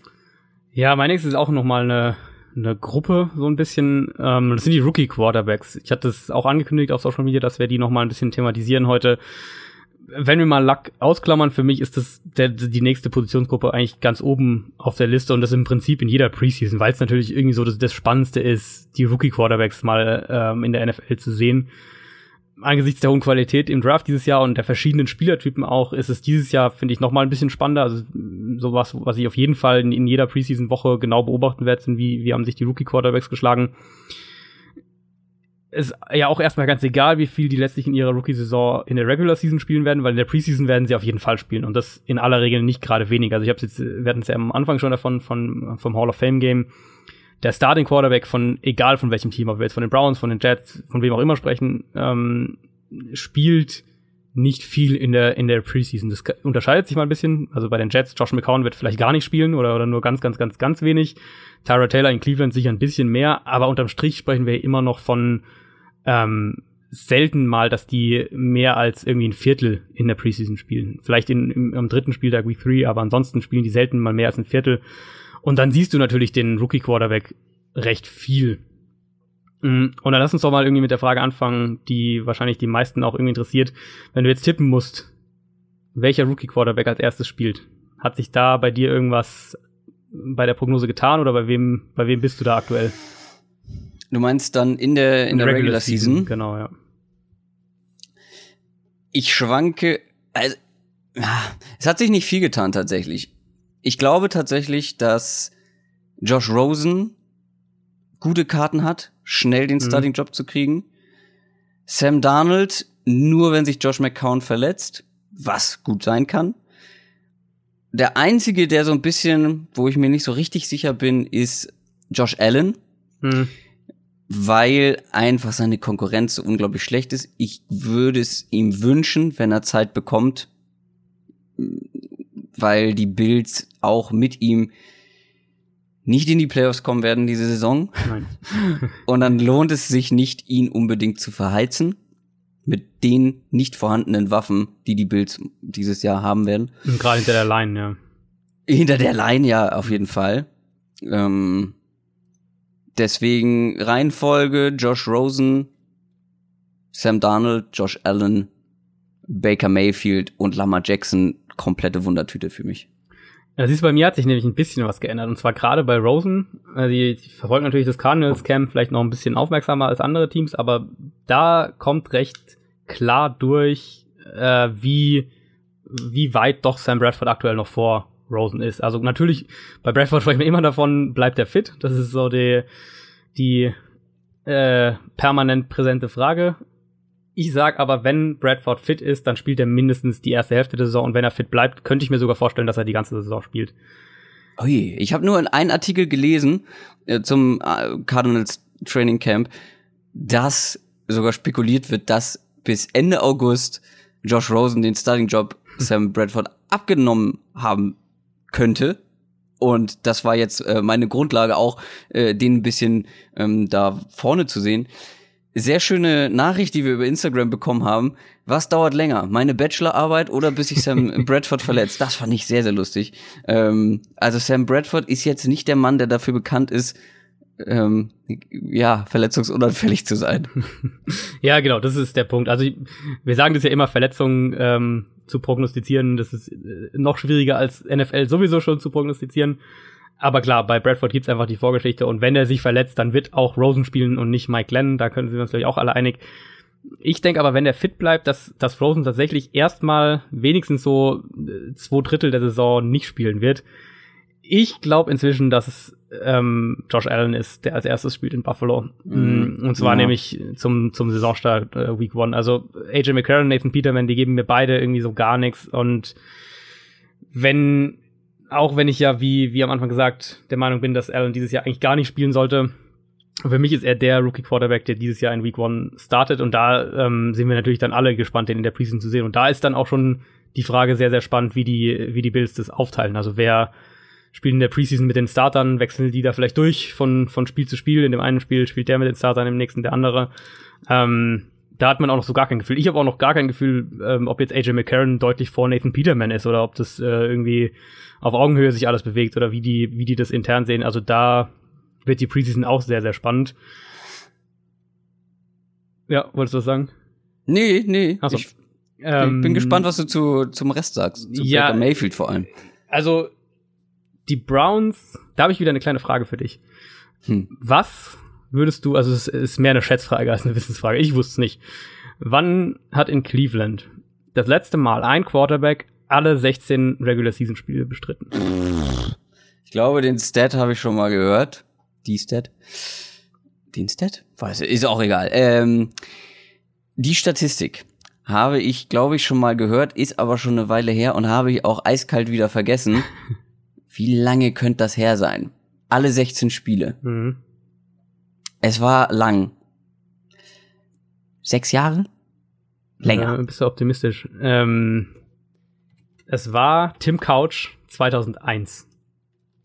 Wow. Tim Couch 2001 ist äh, der letzte Browns Quarterback, der alle 16 Regular Season Moment mal, das sind doch, das sind doch dann schon 17 Jahre. Das ist richtig, ja. Bah! ja und so dann, alt sind manche Zuhörer vielleicht noch nicht mal. das kann, äh, kann sein. Ähm, und dann hatten wir letztes Jahr die Situation, dass sich, dass da dieses Hin und Her gab mit den Quarterbacks. Jetzt legt sich Hugh Jackson schon, schon Wochen, schon Monate vor Saisonstart darauf fest, dass Tyra Taylor spielen wird. Gleichzeitig hören wir die ganze Zeit Berichte aus dem Browns Camp, wonach Baker Mayfield wirklich gut aussieht. Ähm, Ja, gut sieht er aus, keine Frage.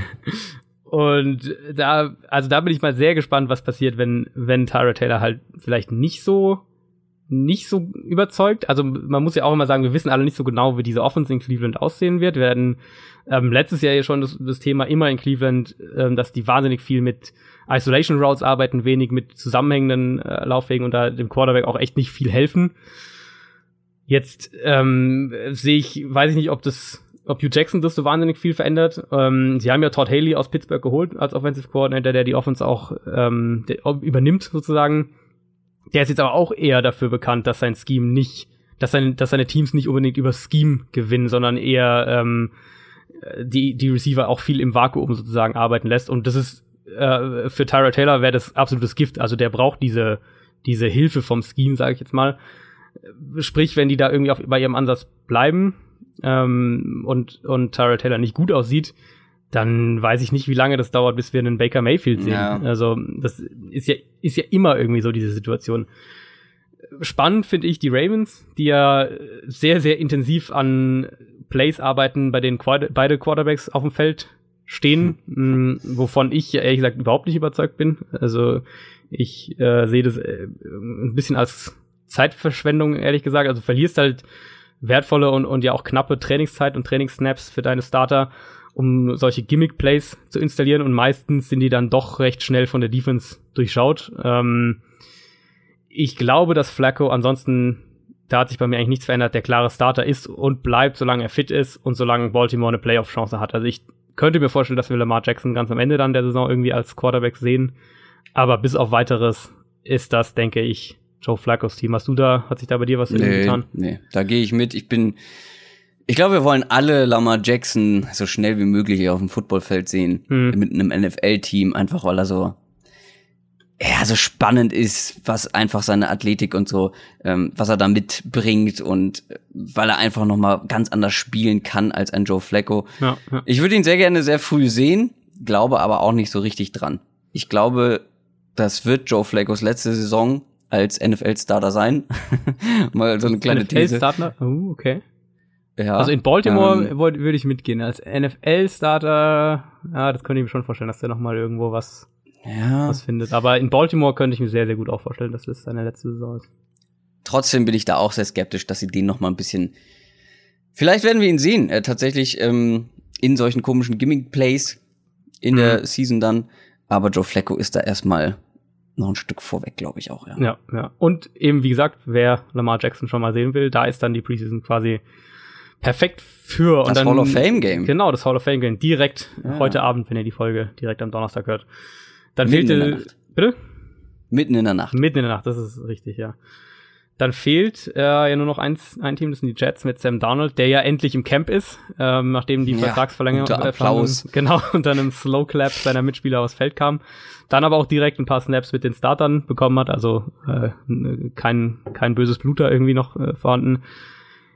Ähm, ich glaube, dass Darnold in seiner Rookie-Saison auch spielen wird.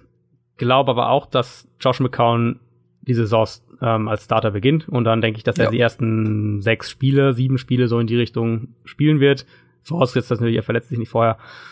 Und dass Donald dann so ungefähr zur Saisonmitte übernimmt. Ähm, Teddy Bridgewater ist natürlich mega spannend, auch so ein Spieler, auf den wir, äh, auf den ich in der Preseason sehr, sehr gespannt bin, wie der jetzt Ja. aussieht. Hat man jetzt auch, klar, der kam dann mal kurz in Minnesota da zum Einsatz, aber richtig spielen sehen haben wir den jetzt auch ganz lange nicht und da muss man auch mal schauen, wie sein Knie mitmacht.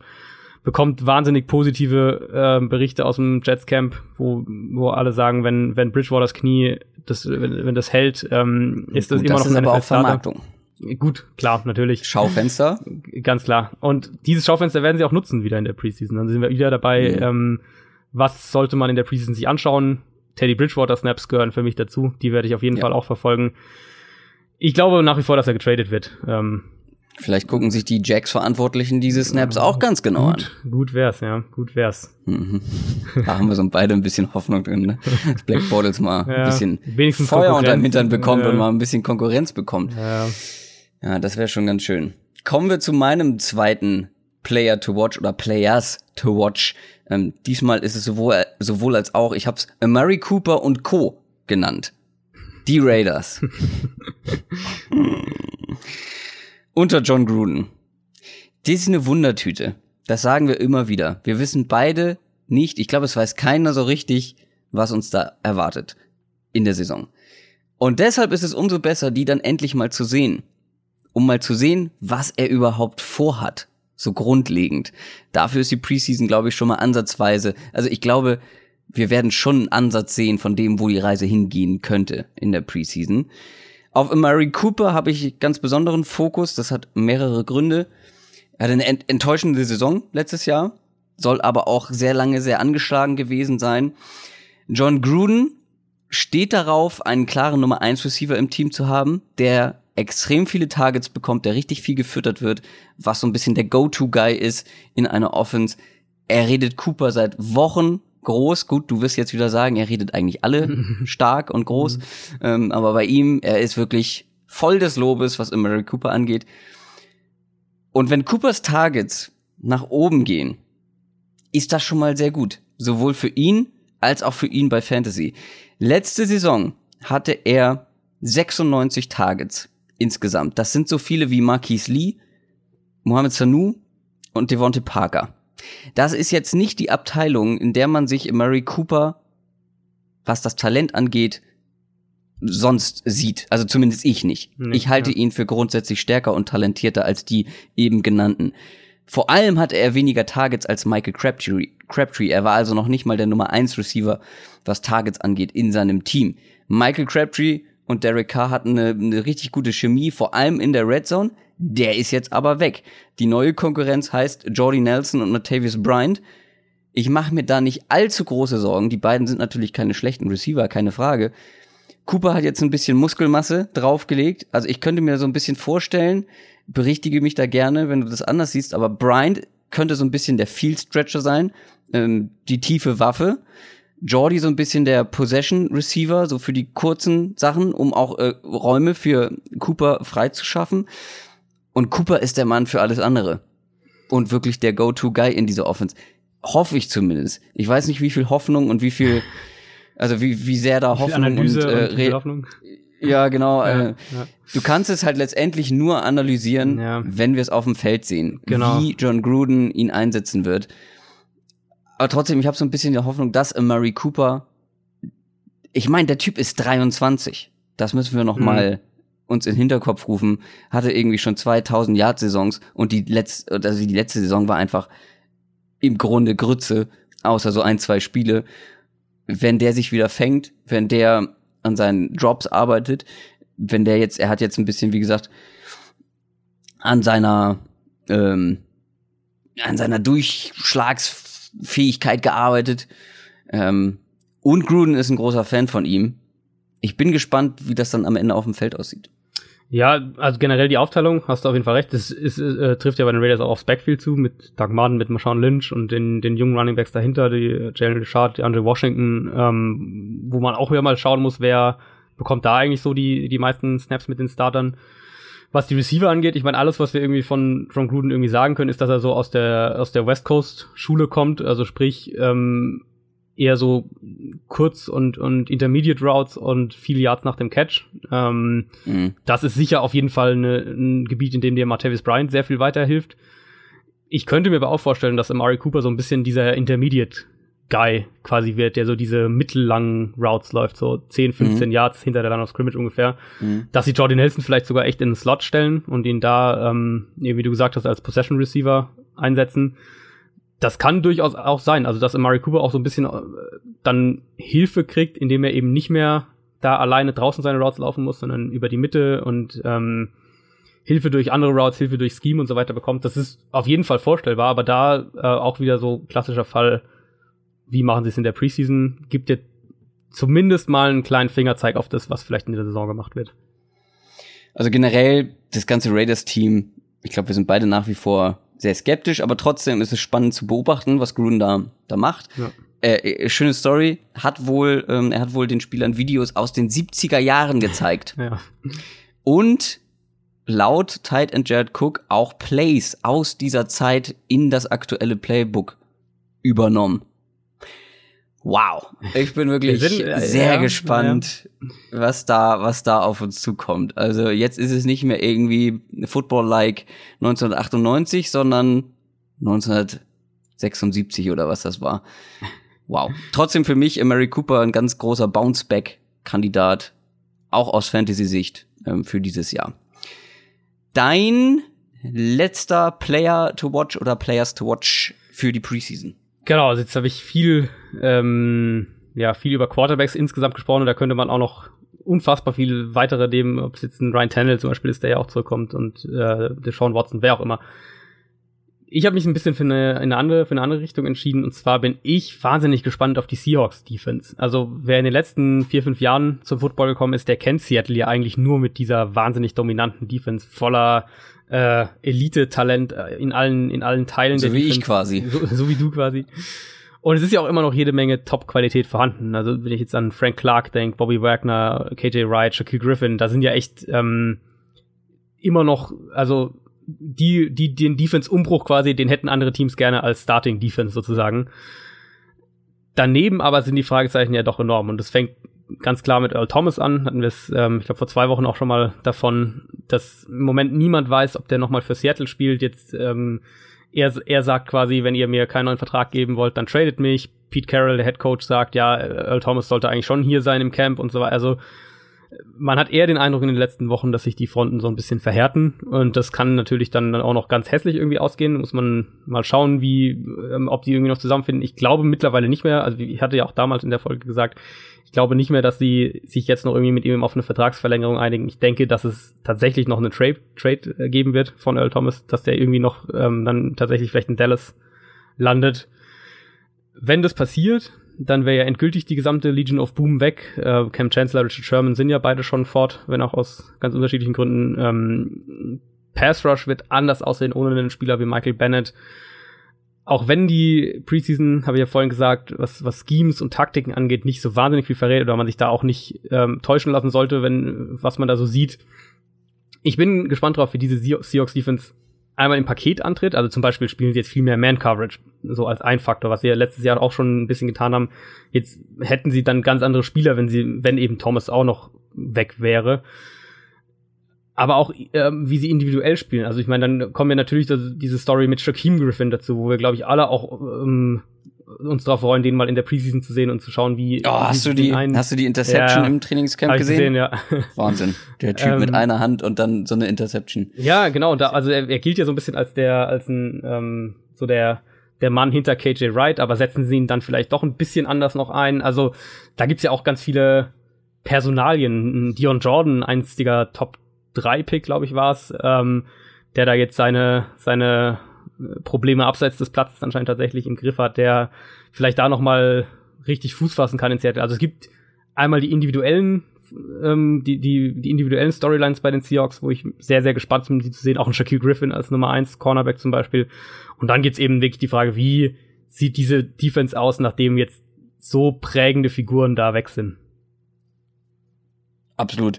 Wir reden hier in dem, bei den Players to Watch auch sehr viel über Offense. Gut, dass du noch eine Defense mit reingenommen hast. Und das ist wirklich eine der spannendsten, weil einfach so viel Veränderung stattgefunden hat. Ja. Kommen wir zu meinem letzten Punkt. Und das ist das komplette Gegenteil, nämlich eine Offense. Und ich habe wirklich mehrere Offenses, auf die ich sehr gespannt bin und wo ich mich sehr darauf freue, die mal auf dem Feld zu sehen. Und die, auf die ich mich am meisten freue, ist die Bears Offense. Hm. Das ist wirklich für mich eine Spielergruppe, die einfach insgesamt sehr spannend ist, sowohl, sowohl für normal NFL, aber auch sehr für Fantasy Football. Gibt mehrere Gründe, warum ich die so spannend finde. Also vor allem natürlich dieser Wechsel von einer sehr, sagen wir mal, langweiligen, extrem run-intensiven Offense zu einer wirklich sehr experimentierfreudigen, vermutlich sehr experimentierfreudigen Offense von Matt Nagy trainiert. Mitch Trubisky hat in seinem zweiten Jahr nicht nur einen guten offensiv denkenden Coach an die Seite gestellt bekommen, sondern auch vor allem viele neue Waffen, allen voran Allen Robinson und Trey Burton zum Beispiel. Viele Bears-Spieler könnten glaube ich, ein Breakout-Year haben, weil Matt Nagy ist eigentlich dafür bekannt, Leute so einzusetzen, wie sie am besten oder ihnen Rollen zu geben, mit denen das meiste aus ihnen rausgeholt wird in einer Offense. Und wie gesagt, sehr experimentierfreudig, was das angeht. Trey Burton zum Beispiel, Tight End, der von den Eagles gekommen ist, da reden viele davon, dass er wirklich die Rolle eines Receiving Tight Ends übernehmen kann, wie Travis Kelsey zum Beispiel bei den Chiefs, wo Matt Nagy vorher war. Da sollte man auf jeden Fall einen Blick drauf werfen, wie wird Trey Burton aufgestellt, ja, und wie wird er eingesetzt. Äh, spannend, sehr spannender Aspekt für mich ist Terry Cohen. Da hört man sehr viel. Ist ein, ist ein Typ, der, glaube ich, am Ende nach den Drafts bei Fantasy in vielen meiner Teams landen wird, hoffentlich ich glaube, da schlummert extrem viel Potenzial. Ist ein sehr athletischer Typ, sehr schnell, ist ein sehr guter Receiver dafür, dass man bedenkt, dass er ein Running Back ist eigentlich. Ziemlich klein, 1,68. Ich fühle mich sehr verbunden mit ihm. Viele sagen so ein bisschen der Tyree Kill der Running Backs. Und wer hat aus Tyree Kill richtig viel rausgeholt, der ja auch als Wide Receiver relativ klein ist? Matt Nagy. Cohen wurde jetzt in, im Training auf sämtlichen Positionen aufgestellt und ausprobiert. Also nicht mehr nur als Receiving Back, sondern auch wirklich als Receiver an der Line of Scrimmage. Es gibt ein sehr schönes Video, wie er wirklich als Outside Receiver einen Verteidiger aber sowas von sowas von nass macht, einfach durch puren Speed. Ja? Der legt einfach los und der Receiver vielleicht erwartet auch nicht, dass der wirklich jetzt tief geht, aber das sieht schon richtig geil aus. Der ist so schnell, der Mann. Nagy ist so ein Typ, der versucht einfach ganz oft Mismatches zu kreieren gegen die Defense. Und dafür sind Leute wie Trey Burton und Terry Cohn extrem gut. Noch ein Punkt für mich, dass man aus, äh, was man so aus Chicago hört, der sehr interessant ist, dass Jordan Howard trotz aller Zweifel, wir haben sie auch schon mal angesprochen, er ist nicht dafür bekannt, ein guter Receiver zu sein. Und das haben wir letztes Jahr auch des Öfteren mal gesehen. Trotzdem sagt Matt Nagy, für mich könnte er auch ein Three-Down-Back sein. Das heißt, er soll auch mal den Ball fangen. Und auch das ist extrem spannend zu beobachten und extrem wichtig für Fantasy ähm, jetzt für die nächsten Wochen in der Preseason. Dann kann man noch gucken, Allen Robinson, wie harmoniert er mit Trubisky? Ist er der klare Nummer 1 Receiver oder wird der Ball wirklich reihum verteilt? Wie ist er überhaupt nach der langen Pause so drauf? Ich meine, er war jetzt auch lange verletzt. Wie, wie sieht das aus auf dem Feld? Dann der Anthony, Anthony Miller Hype Train rollt aber sowas von durch Chicago. Ähm, Anthony Miller, Wide Receiver, Rookie, äh, jetzt gedraftet worden von den Bears. Der soll wirklich jeden Tag im Camp ordentlich imponiert haben. Da äh, sind sehr viele sehr, sehr heiß. Also für mich die spannendste Offense jetzt in der Preseason, in den kommenden Wochen. Gefolgt, ich habe es gesagt, ich habe noch ein paar andere, auf die ich sehr achten werde. Für mich sind das die 49ers, die sehr spannend sind, die Giants, die Browns, mhm. und die Chiefs. Auf die achte ich ganz besonders. Ganz unglaubwürdig, die Browns. Wieso? Das, das, ja. das, klang so, die Browns, als, als könntest du selber ja, kaum glauben, dass du es aufgeschrieben hast. Ja, so ein bisschen. ich habe es auch nachgetragen tatsächlich, ähm, weil ich gedacht habe, doch, natürlich, ja. auf die Offense bin ich einfach nach den Bears mit am meisten gespannt, weil sich einfach so viel verändert hat und wir noch gar nicht so wissen, wer wie eingesetzt wird. Und wen wir wie ist ein Josh Gordon? Genau, ja wie, genau, wie wird ein Josh Gordon eingesetzt? Was ist mit einem Antonio Callaway? Wie sieht das Backfield aus? Wer ist der First Down Back? Ähm, ist es Carlos Hyde oder ist es Nick Chubb? Dann Duke Johnson. Ähm, wie wird er eingesetzt? Hat jetzt gerade eine Vertragsverlängerung bekommen, nachdem schon gemunkelt wurde, dass er eher so ein Kandidat ist, der darunter leiden könnte, dass Nick Chubb getradet, äh, gedraftet wurde. Dann David Njoku ähm, sehr talentierter Tight End, kommt der jetzt in seiner zweiten Saison, wie wird der da eingesetzt? Jarvis Landry, also pff, die Browns sind wirklich sehr spannend und wie gesagt, die anderen auch, die ich genannt habe, für mich. Ja, nee, also bei den Bears vor allem gehe ich auch voll mit. Die Bears sind, ähm, für mich hatten wir auch schon ein, zwei Mal, vor allem in der in der NFC North äh, Division Folge, dass die Bears so dieser der Kandidat sind, um so ein bisschen diese Rams Transformation aus der letzten Saison ähm, durchzumachen, was natürlich an den an den Coaches liegt mit McNaghy, mit Nagy auch Mark Helfrich, den der neue Offensive Coordinator, den sie aus Oregon vom College geholt haben, der auch nochmal ein bisschen diesen Speed, äh, No-Huddle-Ansatz mitbringt, ähm, sicher auch in Richtung Option Plays einiges an Wissen beizutragen hat, was Matt Nagy natürlich auch letztes Jahr bei den Chiefs äh, mitbringt. Für mich ist so, glaube ich, du hast jetzt ähm, äh, sehr viel über Terry Cohn gesprochen und ich glaube, für mich sind die Bears so der Kandidat, um ähm, eins der zwei besten, zwei, drei besten Screen-Teams der Liga zu sein nächstes Jahr. Also die Saints waren da letztes Jahr der absolute, ja. ähm, der absolute Leader. Wenn ich mir diese Waffen aber anschaue, also du hast, du hast Terry Cohn, du hast äh, Taylor Gabriel und du hast Anthony Miller. Und Miller, glaube ich, könnte tatsächlich am, in, als Receiver diese ähm, Tyreek Hill-Rolle so ein bisschen einnehmen. Dann hast du eigentlich drei drei Waffen quasi mit Rico noch so ein bisschen als Matchup-Waffe, weil er auch Running Back ist und dann eben Miller und Gabriel, die wahnsinnig viel Speed und Explosivität mitbringen, hast du eigentlich drei Waffen, ähm, die du im Screen Game unglaublich gut und viel oder, oder, oder schwer ausrechenbar quasi einsetzen kannst, wenn die zum, wenn die beispielsweise alle drei mal auf dem Feld stehen. Also das ist ja durchaus möglich, dass dann Taylor Gabriel, Anthony Miller und Aaron Robinson auf dem Platz stehen und dann ähm, daneben Trey Burton und im Backfield Terry Cohn oder so in der Richtung oder zwei Running Backs. Also ja, und dann hast du eine, eine Spread Offense quasi, genau. wo Trey Burton nicht quasi nicht als richtiger Tight End aufgestellt ist, sondern als dieser U Receiver und dann vielleicht ein Adam Shaheen ähm, ja, ja. noch irgendwie eine Rolle spielen könnte. Dion Sims gibt's auch noch als Tight End. Also ich glaube, da die, die, die Bears werden ein wahnsinnig gutes Screen Game und ein wahnsinnig gutes ähm, Play-Action-Game haben, weil Play-Action ist eine große Stärke von Trubisky. Al Robinson war mit Blake Bortles in Jacksonville einer der besten Play-Action-Receiver sozusagen in der Liga. Also die Möglichkeiten für die Bears, um ähm, mit recht simplen Dingen, glaube ich, sehr, sehr effektiv zu sein, sind in diesem Kader auf jeden Fall gegeben. Also ihr merkt, Hype Train, Chicago Bears Offense, wir beide erste Klasse. Wenn nicht beim Zugführer auf dem Schoß. Also ich zumindest. Ähm, Im Heizkeller. Na, du heizt an und ich, äh, ich lenke. ähm, sehr gut. Das waren unsere Spieler, unsere Player to watch für die Pre Preseason. Da könnte man jetzt noch mehr aufzählen, vor allem auch in der Defense. Ähm, aber wir wollen natürlich nicht den Rahmen sprengen. Wir werden immer mal wieder dann auch während, die, während der Preseason natürlich über die Spiele reden. Logisch. Apropos Spiele, du hast jetzt noch mal geguckt, auf welche du dich besonders freust und welche du meinst, die man auf jeden Fall angucken sollte. Ganz genau, da gibt's, also man kann natürlich immer sagen, ich äh, schaue einfach die Spiele von meinem Team an in der Preseason und das reicht mir, ist auch völlig okay. Ähm, ich habe mal so ein bisschen versucht zu schauen und so ein bisschen zu antizipieren, was könnten denn interessante Spiele sein. Und ein paar Aspekte haben wir jetzt auch schon angesprochen. Zum Beispiel gleich mein erstes Spiel in Week One. Die Lions bei den Oakland Raiders, die Rückkehr von John Gruden. Ähm, wir haben die Raiders gerade schon ausführlich besprochen, aber dass John Gruden jetzt wieder an der Seitenlinie steht und ein Raiders-Spiel coacht, da dürfen wir, glaube ich, alle drauf gespannt sein. Ähm, ja. Week 2 haben wir direkt das Super Bowl Rematch, die Eagles gegen die Patriots.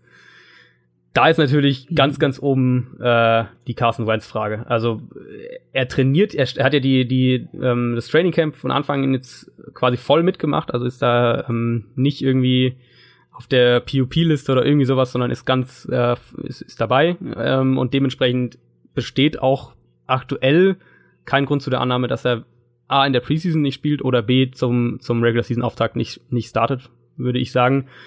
Und ihn dann da ähm, gegen die Patriots mal zu sehen, ähm, schönes Week 2 Preseason Duell, würde ich sagen. Auch in Week 2 äh, Buffalo bei den Cleveland Browns. Und da haben wir jetzt eben auch schon ein bisschen drüber gesprochen, wie die, ähm, die Tyra Taylor, Baker Mayfield gegen Josh Allen und AJ McCarron und Nathan Peterman. Also so die, so ein bisschen, welcher Quarterback darf eigentlich spielen? Duell in Week 2. Dann habe ich mir äh, eine Handvoll Spiele noch von Week, Week 3 ausgesucht, weil Week 3 ist wirklich, also wer jetzt, für den ist jetzt die erste Preseason quasi ist, die er verfolgt. Ähm, der dritte Spieltag in der Preseason ist in aller Regel der, an dem die Starter am meisten spielen und der auch so ein bisschen am aussagekräftigsten ist, würde ich sagen. Also Week 4 komme ich gleich noch zu, deutlich weniger dann.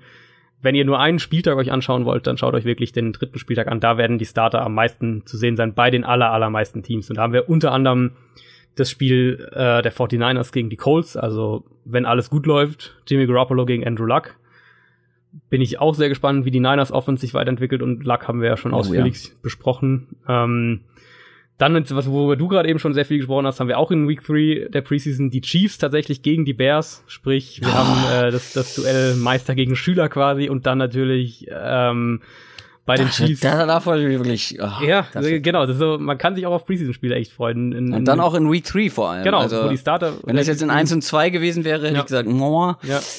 Nee, also drei, uh. da werden wir die Starter echt auch viel sehen und äh, wir haben natürlich dann unter anderem die Storyline, dass Patrick Mahomes bei den Chiefs übernimmt, dass wir ähm, einen quasi einen direkten Schüler von Andy Reid in Chicago auf, an der Seitenlinie stehen haben. Ähm, Und ich glaube nicht, dass Matt Nagy da das Ergebnis nicht komplett egal ist. Oder ich glaube so schon, ein- dass der so ein kleines Zeichen ja, setzen also, oder will. zumindest so den einen oder anderen Trick da irgendwie rausholt. So, so Ja, kleinen- irgendwas. irg- hm. Genau, das denke ich wirklich auch. Und dann ähm, generell, also da- das ist ein Spiel, was ich jetzt mir zum Beispiel auch, wenn, wenn ich jetzt, äh, wenn es in den Kalender passt, mir anschauen würde, einfach zumindest die erste Hälfte, einfach weil ich denke, das ist spannend und es äh, kann wirklich sehr, sehr interessantes Spiel werden.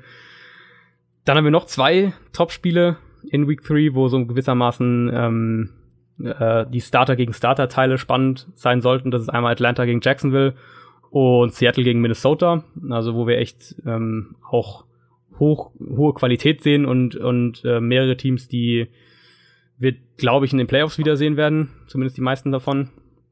Mm, Was war Seattle gegen Minnesota? Seattle, Minnesota, genau, und Atlanta gegen Jacksonville. Boah, da würde ich die, die Frage mit der hohen Qualität. Äh, Ja, Russell Wilson, Russell so Wilson stehen. gegen die Vikings Defense, glaube ich, kann man sich schon anschauen. Ja, und ohne Doug Baldwin vielleicht. Ohne Doug Na, Baldwin, vielleicht ist er dann ja. schon wieder, dann, vielleicht ist er dann schon wieder, wieder äh, dabei. Hat, ne, Oh, hat. Knie, hat Knieprobleme gerade, ja. Ist, Hat äh, Knieprobleme. Hoffen wir mal, dass nichts nichts Ernstes ist. Ja. Bist du nicht überzeugt? Ja, ach, nee. Also Minnesota, ja, will ich mir unbedingt angucken, wie Kirk Cousins sich schlägt natürlich, wie Delvin Cook zurückkommt. Ähm, das ist für mich auch so ein Player to watch auf jeden Fall, den ich noch hätte mit reinnehmen können. Hm. Delvin Cook ähm, Ist ja quasi ein Rookie, mehr oder weniger. Der kaum gespielt. ist ein Rookie, der aber schon in ein paar Spielen gezeigt hat, dass er Genau, ein sehr, sehr guter Running Back in dieser Liga sein wird, vermutlich. Jetzt hat er sich natürlich das Kreuzband gerissen letztes Jahr, aber trainiert ähm, schon wieder ohne Bandage komplett, ähm, macht Cuts, sieht ganz gut aus. Da bin ich sehr gespannt. Week 4, ähm, ich habe es eben schon angedeutet, da sieht man, also Week 4 der Preseason ist so das, wenn ich eine Woche mehr oder weniger äh, nicht ignorieren, aber am wenigsten beachten würde, dann ist es Week 4 Ja. der Preseason, weil du da bei den meisten Teams die Starter gar nicht siehst. Vor allem, ähm, sagen wir mal, erfahrenere Starter noch ähm, werden in, der, in Week 4 der Preseason sicher nicht spielen. Da ist einfach so der generelle Tipp, schaut euch entweder das Spiel von eurem Team an, von einem Team, wo euch die Kadertiefe in, interessiert oder wo euch bestimmte Spieler interessieren. Also wenn ihr jetzt zum Beispiel sagt, ihr, ihr wollt echt wissen, wie sich ein Moritz Böhringer macht, der wird in, in Week 4 der Preseason vermutlich eine ganz gute Chance haben, ähm, zu spielen. Und das kann man generell auf alle Teams so, so ausdehnen. Also Spieler aus der dritten und vierten und fünften Reihe, die bekommen in Week 4 der Preseason nochmal die Chance, sich zu zeigen, weil ja danach dann mh, die Kader gekürzt werden. Also sprich, es ist so für all die Spieler, die um, um diese letzten drei, vier, fünf, sechs Kaderplätze irgendwie kämpfen, für die ist Week 4 der Preseason quasi da. Und so wird es auch von den Teams eigentlich in aller Regel behandelt. Deswegen, meine Lieben, draftet ihr in euren Fantasy-Ligen nicht vor Preseason Woche 3, sondern danach. Weil in Preseason Woche 3 kann sich noch Starter verletzen, in Woche 4 eher nicht mehr. Das war unsere Preseason Preview für diese Woche. Wir freuen uns sehr darauf, dass es bald wieder losgeht mit NFL Football. Das war's für diese Woche. Schaut vorbei auf downsettalk.de, kommt im Forum vorbei, meldet euch an und unterstützt natürlich, wenn ihr wollt. Ansonsten Social Media, Twitter, Instagram, Facebook, YouTube. Wir hören uns nächste Woche wieder. Bis dann. Ciao. Macht's gut. Ciao, ciao.